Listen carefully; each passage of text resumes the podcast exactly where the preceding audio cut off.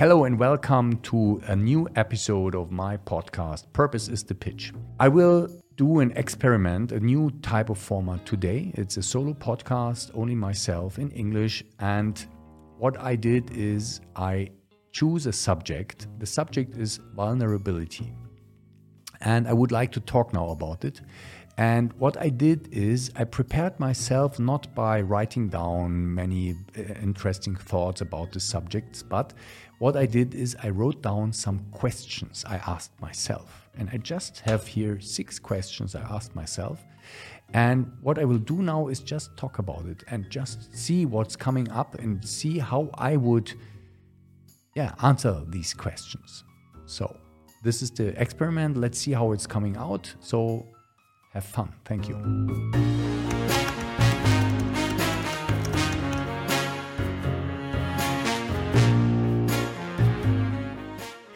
Today, I want to talk about vulnerability. I mentioned that term in my first solo podcast, K01, and I want to elaborate today a little bit more on this term. I think it's a very important thing I would say that becoming vulnerable is the number one superpower we have as humans. And it's so interesting because it's a kind of power which is self sufficient. We don't need anything for this power. We don't need money. We don't need wealthly power. We just need to be vulnerable. We just need to become vulnerable. If we compare people who are powerful in the meaning we usually look at it, if we compare those type of persons, heads of states, if we compare the different types of power, there is a type of power that is based on physical power. There's a type of power based on having money, having influence, having the ability to threaten people so that they do what we want, having a lot of resources available, these types of powers. And if we look on the other side, what I call the number one superpower of the human being, vulnerability we see that vulnerability is self sufficient. We don't need anything for that. Only we need to be courageous, we need to overcome certain fears, and then we can become vulnerable. And this means, I would say, if we become fully vulnerable, we will be invincible. And I don't mean that only in the way of overcoming others, invincibility in the way of overcoming others. I mean more to be undestroyable.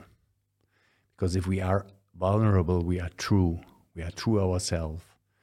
And we, in our innerst kernel, in our innerst core, are undestroyable. I mean, there are very nice examples of the history. Maybe take persons like Mahatma Gandhi or Nelson Mandela. These are figures in history, and there are many more who went down this path of being vulnerable.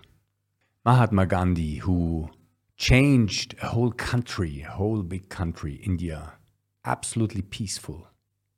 He only could do that by becoming absolutely vulnerable. And these are big historic examples. So look on your own life and you will see if there is a certain situation where maybe you did something wrong. So you have a choice here. Either you try to hide this failure, and the more you try to hide the failure, the more energy you need for hiding it. And other people have a sense for the truth. So because we have the fear then of being exposed and so we have to put a lot of energy in that. And then if somebody finds out if we are exposed yeah it is a high fall. It is a destruction of of the constructed personality we tried to pretend. And so we are very vulnerable here or this kind of personality what we try to be what we try to pretend is very vulnerable let's go back and let's look on the decision again and let's go now instead of making up a story for hiding the failure, go back and have a look on the other choice, on being true, being vulnerable. So, what happens then? Yes, then you will have, you will face certain feedback, you will face a certain storm of negative feedback. Somebody maybe will shout at you, or somebody will be disappointed, or somebody will tell you that there will be now consequences. Yes, maybe. But then you weathered this storm. I don't know whether you say in, in English to weather something. It's, it's a German expression, etwas abwettern. It means to just wait until the storm is over. And then you're still a true person. You still don't have to hide anything. You can be yourself. And there is an interesting thing that very often we will make the experience that the storm isn't that big as we have imagined it. Because there is a certain strange characteristic in our human mind. In our imagination, we tend to exaggerate the consequences, the scenarios that would happen if we would confess our failures. So, in our imagination, there will be a big thing, a big problem. And so we think, oh my God, it's too big for me. I can't cope that. So I will, I will hide it. It's so easy now. Just hide it. Nobody will see it. So I'm very very, very safe here.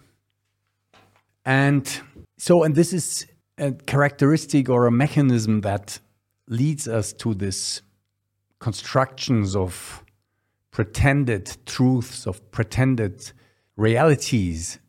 And again, I want to emphasize that if we stay with the truth here, if we stay vulnerable, we will be surprised by very often, not always, but very often by the mild, mildness of the reaction of our of our environment. And it even can happen that you will get high appreciation for your truthfulness. So, and again, if we are vulnerable, we are invincible as human beings, as persons even if we will have to carry consequences, in our innerst core, we are safe and we are healthy, we are sane. So I know that being absolutely true without filter, and this is a will be, will be maybe another podcast. It is maybe sometimes a problem I would say truthfulness sometimes has, let's say, also the task to to be kind. So truthful, truthfulness should not hurt people. I'm sure that this can be done. Can be done to be true. To sometimes it is tough for others I would say in 99.9% of the cases, people can take the truth. But as I said, I think this is another podcast about how to be truthful always. So, a second aspect I would like to talk here now is that becoming vulnerable is not only positive for the individuum, but it is the only way to heal our global society, I think we can only have a, a healthy, a sane society if we are vulnerable to each other. There is no other way. We all know a lot about what's going on on this planet, on this little, little blue, beautiful paradise within a vast, empty, cold, dark universe. It's a very cozy place. It can be a very cozy place. I know that there are millions, millions of humans now, in this moment, experiencing a hell on this earth. Hell on earth is a reality now. And I would say there are only very few people who experience the opposite at the moment heaven on earth. But there are some. They experience heaven on earth. And as I already mentioned before, it is within the possibility, within the ability of each and every human being. So even if you are living at the moment on hell, there is a chance for you to come into the heaven on earth, not on, in the heaven after death or something like that. No, to come to heaven on earth.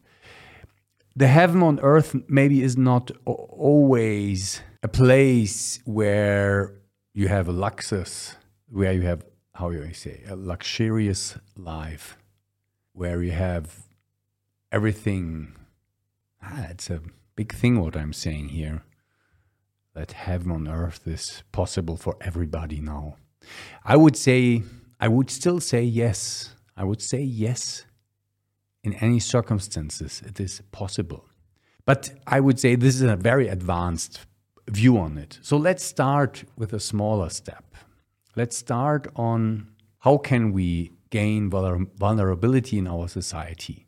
I am 100% convinced that if we are moving to that, our society will become better, warmer, more loving, more helping, but also also clearer, more transparency, no hidden agendas. This hell on earth, what is experienced by so many people at the moment, will fade away if we start going into this direction. Not only because we as an individual create our own heaven on earth, what maybe really is very, very hard. It's a very high level that that that um, is maybe too high for, for, for many people or will be too high for many people. So, what can we do instead of that? And instead of that, we can start moving the whole society into a direction of more togetherness. I don't want it a society where where we all are like ants the same you know there's no difference between each other and everybody has to somehow follow the the rules of the of the common interests no this is not what i mean but if i look at our life there is it's like a, like a like a polarity between the separatedness of us as an individuum, the absolutely absolute individuality of each of us on the one side, and on the other side, there is something like a connectedness, a togetherness of each and everybody. And at the moment, it is like a little bit like a historical dialectic transformative process that we are going through as humanity a little bit like Hegel, the philosopher, um, has described it. There was, if we look at the at the kingdom of animals, we see there is a total connectedness, a total oneness. Animals are hundred percent connected with the world, with the nature, with themselves, with with their with their with their um, species, and then the human somehow, the human mind somehow woke up and experienced itself as an individual, as a separated being, as an I. And this experience enabled us to perceive our world consciously, to perceive ourselves consciously, to think about ourselves, to, to have a picture of us, of our life, of our universe, of our earth, of many, many things. So we are now able to distinguish, we are able to analyze, but it comes with a price. And the price is the feeling of separateness, the feeling of being alone. And with this feeling of being alone, there comes the fear. And I'm not talking about the natural fear that maybe an antelope has if a lion comes around the corner. So, this is a very useful fear to survive. What I mean is this fear, what is coming out of our imagination. This is what I mentioned before when I talked about people who make up false stories in order to hide their faults. This type of fear. So, this is the price we are paying here. And my vision is that we slowly, step by step, move into a direction, and would, this would be the third step, the synthesis of this dialectic move, would be that we again start to experience and to understand our connectedness, but on a higher level because still we, we remain individuals, we remain conscious about who we are, conscious about our world, conscious about our u- u- uniqueness. But it is not the total separation anymore. It is, yeah, the uniqueness within the oneness. And it's so interesting because there is this word, there are several word, words for the world. The one word is world, yeah, okay. Um, but there is the very ancient Greek word cosmos, and cosmos means order. So it's the order. It's a kind of thing that has a big order. It's a big order of everything. And then there is another word we call universe. And the word universe is a Latin word, universum. And it's um, it's a mixture or it's, it's a synthesis of two words of unity and diversity. So it is already, expressed in very ancient language. So somehow, already people 2,000, 3,000 years ago had a glimpse of what I'm talking here. And I also only have a glimpse of what I'm talking here. So they had a glimpse already about that there is a strange paradox, parallelity, sameness of there is a unity and a diversity at the same spot, at the same moment. I don't go into physics and quantum physics. Um, the wave and the particle are also somehow the, in the same spot, or how language could explain it. So, but as I'm, I'm not a physicist, I keep away of that. It would be interesting to have somebody talking about that in my podcast, but at the moment, I um, stay on the philosophical and maybe a little bit spiritual point of view here. So, and my vision is that our society starts to reinvent, or not to reinvent, to remember that we are united also, and that the unity is somehow the basis of everything. So let's say today we are 80% or 90% in the feeling of separation, many some people maybe even 99% or even 100%, but let's say in average we have 90%, 80 to 90% the feeling of separation. And the other 10 or 20%, we have moments of unity. If we are in deep love, if we are in the nature, there are these moments. And my vision is that we start to move into a direction of, let's say, 51% unity and 49% diversity. Something like that. It would be a real shift. And we still would be individuals. We still could have our personal life stories, but we wouldn't have to fight for our lives every moment, every single second. Because we would know that there is something very big that we are part of.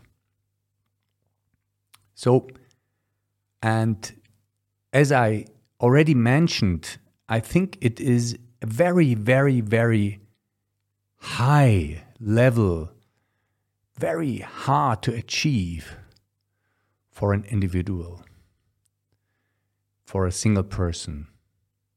There are some who achieve that. Some people call them enlightened people, but I don't think that necessarily we have to call those people enlightened, but they are somehow balanced. They are relaxed. And I'm sure all of you know such a person in, in, in your life. So, and but it is so hard for many of us, for the most of us, for 80, 90, 95% of us, it is really hard to get into that balance. So, what can we do for that? I would say, let's start to move the whole society into a direction of more vulnerability. This is my suggestion. And before I now go into that, I first would like to talk a little bit about why why do we why do we shield ourselves? Why is it so hard to become vulnerable? What is the mechanism behind that? This is the question I ask myself. I don't have answers on everything here.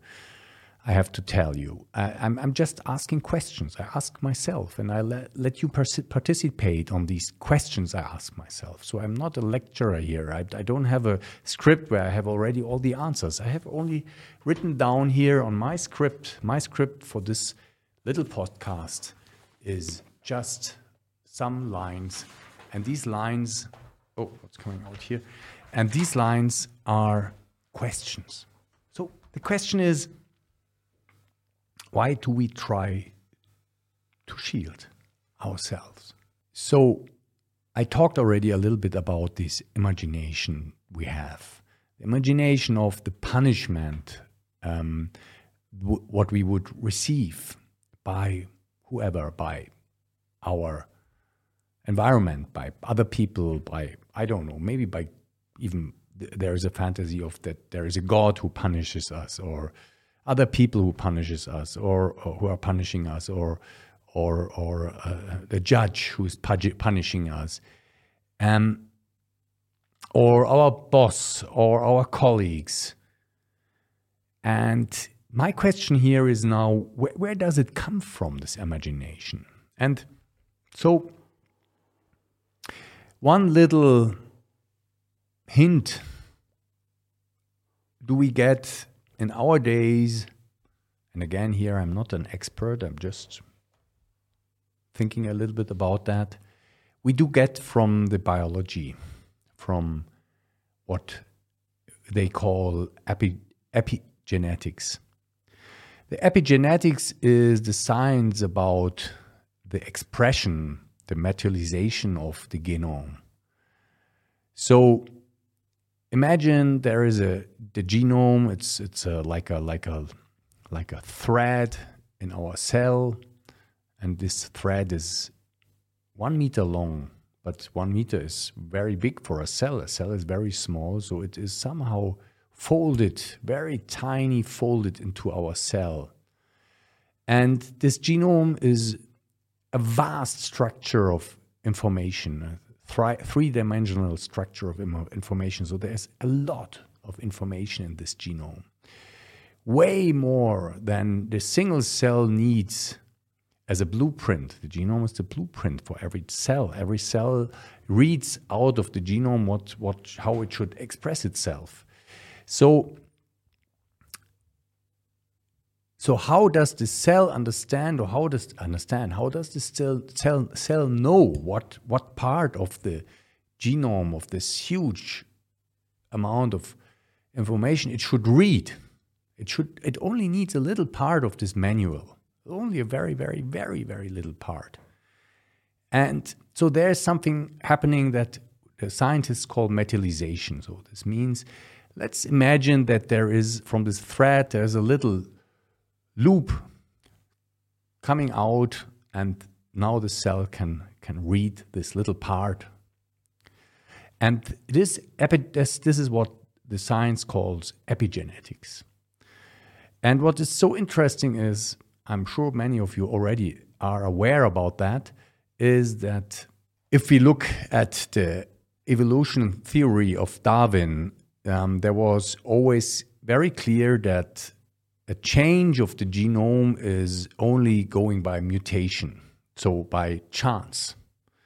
So this means if we change ourselves, if we if we give a change to our children, it is by chance that they change some features. So, and this is why evolution goes very, very slow. There are little chances, little features changing, and then there is the survival of the fittest. So, which version is working better, is adapting better to the environment, has a better chance to survive, and this version is surviving, and so species are changing very slowly over many, many generations. What was very clearly excluded that personal experiences of my personal lifespan would be inherited by my children because my experiences would not have any influence on my genome. So it wouldn't put any changes to my genome. So there is no way of inheritage of the children's that for, for the for the for the experiences of their parents. So now the epigenetics shows us a different picture because the, our personal experiences have a huge influence on our epigenetics. And again, our epigenetics have a huge influence on who we are, on our emotions, on our health, on how we express ourselves in our life. So this means and it's just a philosophical theory. It's not a scientific um, theory I'm putting out here. Is that there is a possibility that we somehow inherit the experiences of our parents. And not only our parents, but also our grandparents and grand grandparents. And maybe even further. So, the pictures in our mind, the imaginations, where are they coming from? What did our grandparents and great grandparents experience? Think about World War II, World War I. That's a lot. So, this means that if we feel that we have to protect ourselves against big big threats and big danger events that might happen if we act in a certain way, if we behave in a certain way, if we be true, then um, these fears might come from other places. So we cannot find them in our own life. And this is something that um, is mesmerizing. It is somehow confusing for us. So let's imagine there is a person who had a very protected life, protected childhood, everything fine, nice school, nice friends, nice parents, and everything safe and enough food. And but still this person always acts in a way as if it will starve soon if, if it if it if it ta- doesn't take care and if it doesn't try to grab everything it can or it's just an example so and this person doesn't know where it comes from right isn't it interesting so the question is what can we do? How can we gain vulnerability? How can we gain our strength? How can we take back our power? And I would say there are several paths to that. There are many people working on that already in the world. I think there is one expression we call it locus of control that can help us here. It is that in each and every situation, we have a look at the situation and look what is the part of the situation we cannot influence and what is the part of the situation which is in our control. Because there is always a locus of control in each and every situation. I talked about already a lot about Viktor Frankl, who is a very extreme example for that, who was in a concentration camp, and not only just in one concentration camp, but in several concentration camps, and really in the worst, in the worst ones, in Auschwitz, in Dachau. So really in the bad, bad concentration camps, absolutely hell on earth the worst you can imagine. And he thought about, he somehow had the strength to think about this question of the locus of control within this experience. And he asked himself, what, what can I control here? Is there anything left that I can control? And he found himself in a situation where he couldn't control anything in the outer world. He couldn't control whether he would freeze to death or not, or whether he would get something to eat or not, or whether he would be beaten to death or, or shot to death, whether he can sleep or he has to stay, get up no control at all. But he found a space, he found a locus of control, and it was his mindset. He started to control his mindset. How do I behave in this situation? And he started to control his imaginations and he started to imagine positive things he started to control even his perception. He started to see the beauty of the world still in this situation. He started to see the connection between humans, but also the disconnection. And he even was able to see the inner tyrants that were working within the bad people in this game, within the waiters, within other people who were imprisoned together with him and went to the bad side. Because if you are in such an environment, it's not easy to remain on the good side. So, Viktor Frankl is a very big example for that, for this locus of control story. Um, and I think we don't have to experience that. We don't have to go into a concentration camp and be then strong in order to find our um, locus of control. Um, I think we can do that always. And there is um, one. There are I, there are several examples I would like to give you, or several paths. Um, one is is uh, something that was brought up by Tim Ferriss.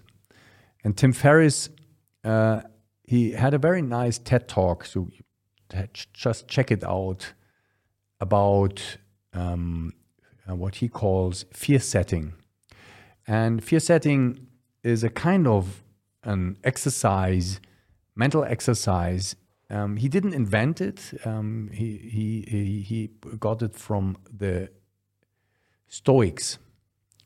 The Stoics were was a they were philosophers, a philosophical school in the ancient world in Greek and then in Rome, and um, the maybe most most famous Stoic was Seneca. He was a statesman in, in the antique Rome, and these people were famous for their being relaxed, facing any situation, they remained relaxed.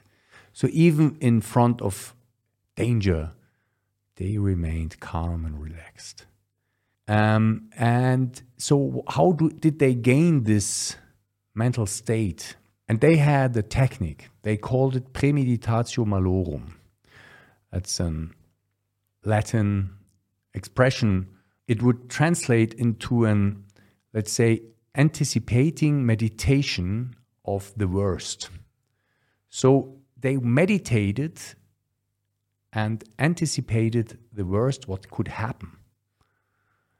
And by anticipating the worst, but really not just like a kind of strange imagination, but really, really they went into it and put it to the extreme. They really made a list of what is the worst things that can happen now. Um, they created something where they were kind of prepared for the worst. So they were always prepared for the worst. So, how can you do that? How can you be prepared for the worst? And Tim Ferriss made a very nice exercise out of it. And just look at it. I just explain it very briefly here. So, make a list. So, for example, you have a decision. Let's say, oh, I made a big mistake in my company. I forgot to send a very important report to our investors and um, bah, uh, now we, we, we are too late for the timeline and it's really bad. So, and now, um, now just think about a decision. So you can't just try to make it up and maybe try to push the responsibility to somebody else, uh, or you, um, or on the other side, you can just be true. So now let's take the decision of I would be true. I would go into vulnerability. Um, so now next step is make a list. Make a list of what could now happen if I would do that. And really make a long list. The longer the better. So I would be fired and um, I don't know, I would would get sued, and my wife would uh, divorce uh, me because I would be, uh, I don't know, um, not not the, not the um, successful guy anymore, and so whatever it could be, make a big list. So now this is the first very nice step, or very nice. It's a painful step, but it's a very good step because now you have, it's not a somehow strange imagination of strange pictures and feelings. It is, you have it on your table, you have it on your paper. And then you do the next step. And the next step is that you write in the second column what could you do to prevent these adverse events. So you think about that, and it becomes more and more clear. It's not anymore an imagination, it's a very clear scenario. Okay, what could I do to prevent myself of being fired? What could I do to prevent my marriage to break in this situation? And so on. So it already starts feeling a little bit better because you see, okay, you're not a victim here. You have a certain possibility to control the outcome of the situation. And now there's a third step. And the third step would be to make a third column and now write into the third column what would I do if this adverse event would take place? So if I get fired, okay, what would I do then? Oh, okay, I will look for another job. All right, it's not the best, but I will still I will survive it. I will not I will still be myself. I will still have all my fingers, my hands, my nose will still be on my face, so life will go on. Oh, okay, it's not so bad. So you make this list and it feels already much much better. Because you see that what should happen to you really, to your innerst core. Nothing is happening to your innerst core. Nothing. There will be maybe some changes of the circumstances of your life, but that's all. That's all. And then you can ask yourself the question at the next step what would it have what would be the impact on your life if you would do that if you would be true here? What would be the impact? And the next step is ask yourself what would be the costs you have to pay if you don't do it? What would be the costs in a short term, in the mid-term, and in the long term? So in the short term, yeah, oh, I would have a lot of stress. I would have to be be nasty to my colleague because I have to push it push it to him.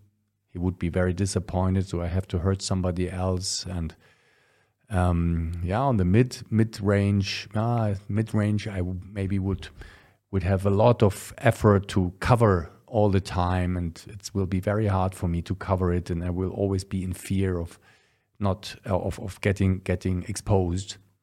And on the long run, yeah, what would happen then? Yeah, oh my God, I will be a different person. I will be a liar. I will, will be have built my whole life as a house of cards. It's it's not what I would be. What it's not who I would like to be in three years or in five years. I want to be a different person. I want to be a true person to myself. So this is just an example on how we can turn, how we can get rid of fears if we put them on the paper. Because it's very interesting. Fears, this type of fears, this type of this imaginary, imagination fears, they have one quality, and they always have this quality. It is that they are somehow they are unclear. They are not very specific. They are not concrete. They are very, very emotional and somehow like ghosts sneaking around the corner in the darkness. It's a dark place. And in the moment where we bring light into this place and we look at it, we will see that there is nothing. The ghost where we were so afraid of this ghost is just a little mouse sneaking in the corner. That's all. It made a lot of noise, the mouse, in the darkness, but we switched the light on and, and it's just a mouse, it's nothing else. So, this is one way. Another way I would recommend, what is, I would say it's a great thing, is,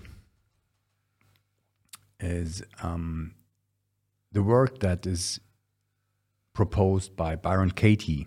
She called it the work. and it's it's it's about the past, but it can heal a lot in the past, and it's again the same approach, because what is what is hurting us from the past is always a story about our victimhood, about where we are victims of very bad and evil powers and people and so on. And what we are doing in the work is to turn it and to put the locus of control to yourself. And then you start seeing that it's you. And if it's you, you have the control and you can change it. You can change the reality. You can change the story. So this is a different. This is a second approach I would recommend to you. A third approach might be to um, start really with mindfulness meditation. I think this is one of the best, best um, developments in our society that mindfulness meditation now is more and more common. I myself um, meditated for several decades in my life already and when I when I started with meditation when I was around around about 22 or 23 of age, so it's like 30 years ago, um, it was very uncommon. It was like, oh, these are the meditators, these are these spiritual people, but they are not not real. They are they, they are somehow strange guys. They won't be as successful in life. They are not business people or not not serious science people or so. They are just meditators or something like that. And this has changed a lot. And uh, yeah, because why does it has it changed? Yeah, because the science has um, has changed, and the science now has really reached out to our brains and so and and shows now that the changes that med- meditation can do to our brain states, and so can do a lot of good to us. And so just find mindfulness meditation teachers. Um, I just mentioned Sam Harris here at that point, uh, but there are many others. Uh, Jon Kabat-Zinn, for example. So there are several very good meditation apps available, or or audiobooks where you can learn uh, mindfulness meditation. So I would recommend that a lot. The next question I ask myself is on my little paper here is the question of how can we help others to become vulnerable? It's a very interesting question. Because I said before, it is a very high goal for the individual to really become vulnerable. It's very hard, really, against a very rough world and environment to become really vulnerable. It's some some people achieve it, but many don't achieve that. So let's try to help each other. Let's start to help each other to become vulnerable. And so, how can we help others to become vulnerable? And I would say there is the foundation of everything here is building up trust. Trust is the foundation for vulnerability in our society. So, how can we build up trust? Think about it. What can you do to build up trust? I would say here, it's it's we have in, in in Germany we say the cat bites itself into its tail. So there's like a circle here, um, because the best way to create trust is to become vulnerable. That's really funny, um, because as I said, we we humans we have a very good sense for truth authenticity. Um, and so if we feel that somebody is really open, really authentic, really vulnerable, we start trusting this person. So the first advice is become vulnerable and you will help others to become also vulnerable. So do the first step. If you don't do it, nobody else will do it. Just start with that. Do a little step. Be brave. Do the fear setting first. The fear setting meditation. Think about what would happen if I do that now.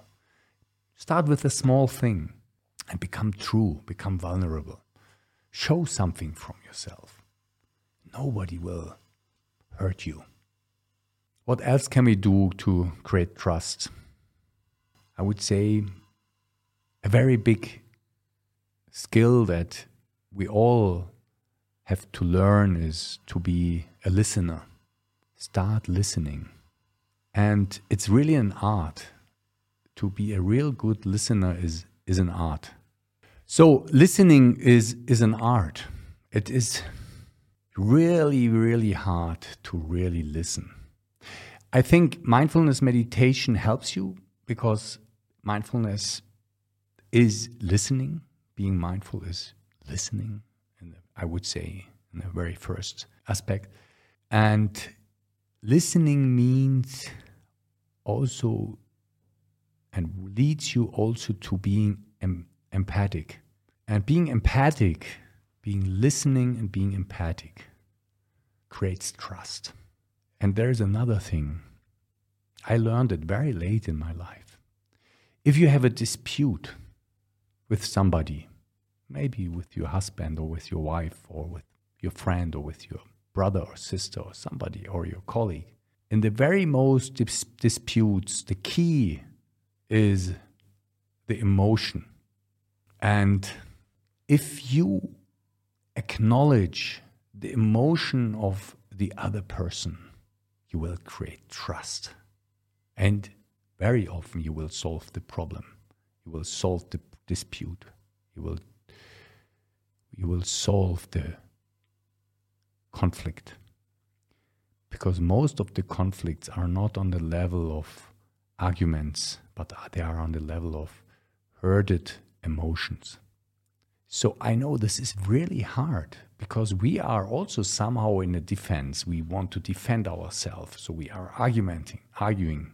But and so we always try to make our point. But if we would stop to try making our point and just start listening, and listening not only with our brain but also with our heart, what means here to listen to the emotion of this other person, to understand the emotional state of the other person, and then to acknowledge it. Just acknowledge it. Just tell the other person, show him or her that you are listening. Show it. Repeat what you heard. Let's put an example. I okay, now I understand that it annoyed you that, that I was late yesterday. And now I can feel how angry it make, made you because you put so much effort into this appointment. And now you were disappointed and angry, and I can feel that. Okay.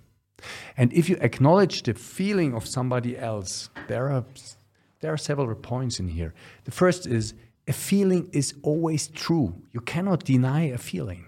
A feeling and emotion is always a truth. If somebody is angry, you cannot tell him, no, but you're not angry. Or if somebody is sad, you cannot tell to him, no, you are not sad.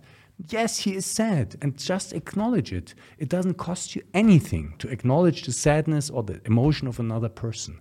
It's so easy, it's so simple. And the second thing here is that if you acknowledge the emotion of the other person, it doesn't mean that you give him right. That, let's say, if you have a dispute about a certain content, you don't tell him, ah, okay, you're right. No, you just say, okay, I acknowledge it. And you can't just remain on your own standpoint. And you just can say, but I still have a different different point of view. I still disagree here, but I yes, I acknowledge your emotion here. I acknowledge you. I acknowledge your story. That this is your story. And then you can just let it be like that. And just try that. It's so easy.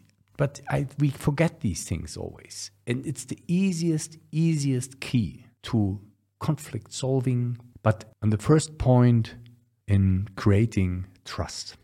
So, creating trust is the key to helping others to become vulnerable.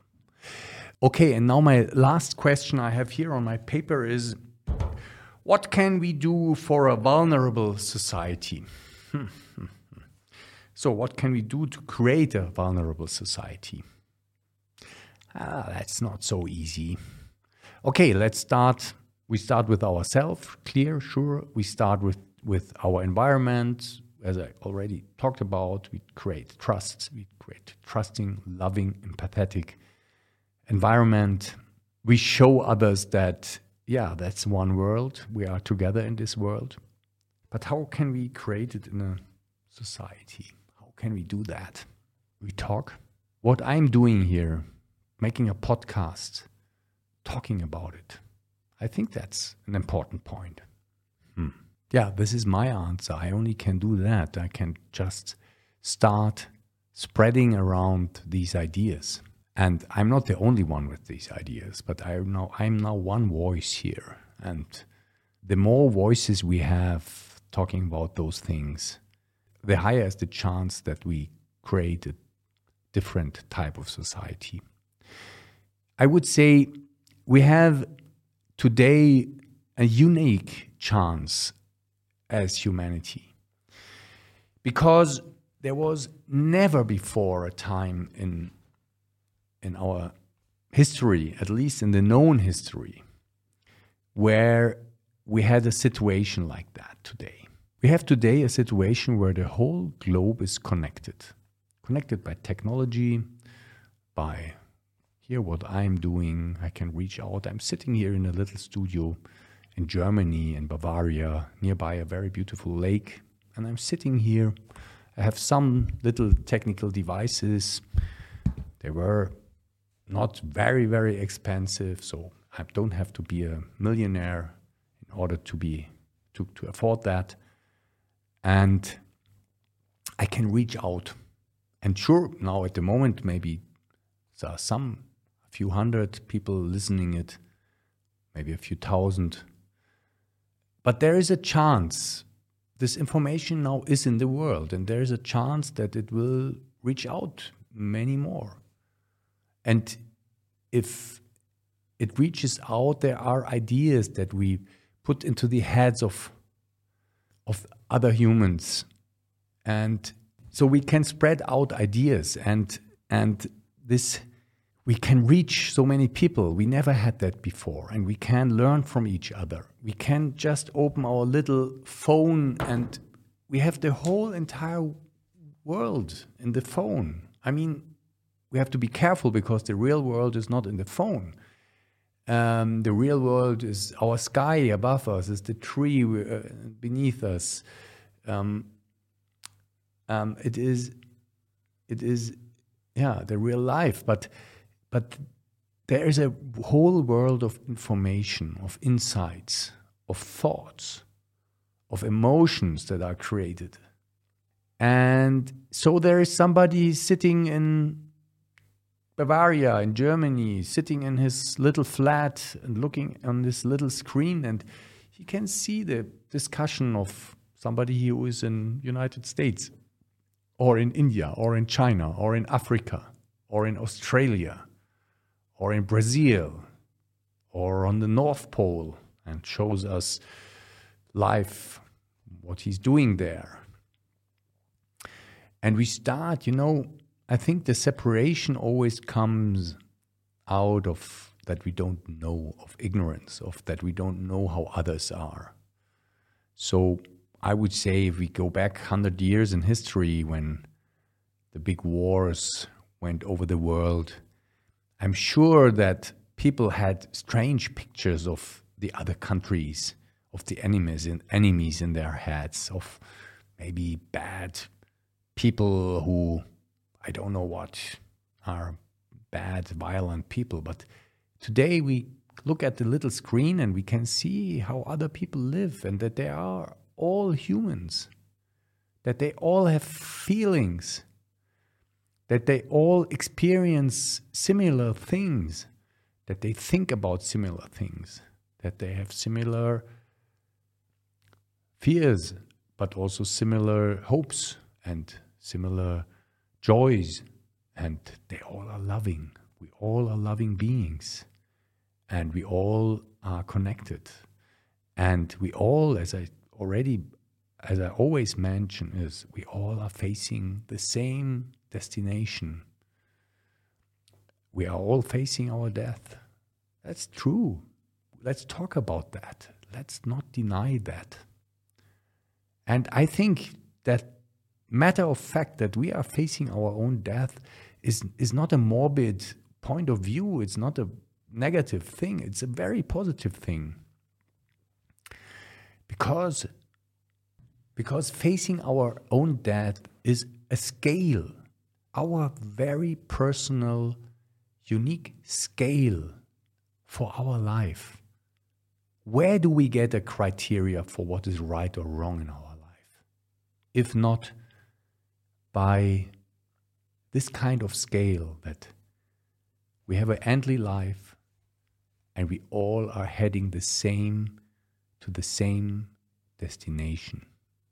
Whatever it is, whatever your imagination of it is, but it is it is a sure thing. It will happen in your life, in my life. And I think it's it brings meaning in our life. It brings a purpose into our life. It is the scale of our life.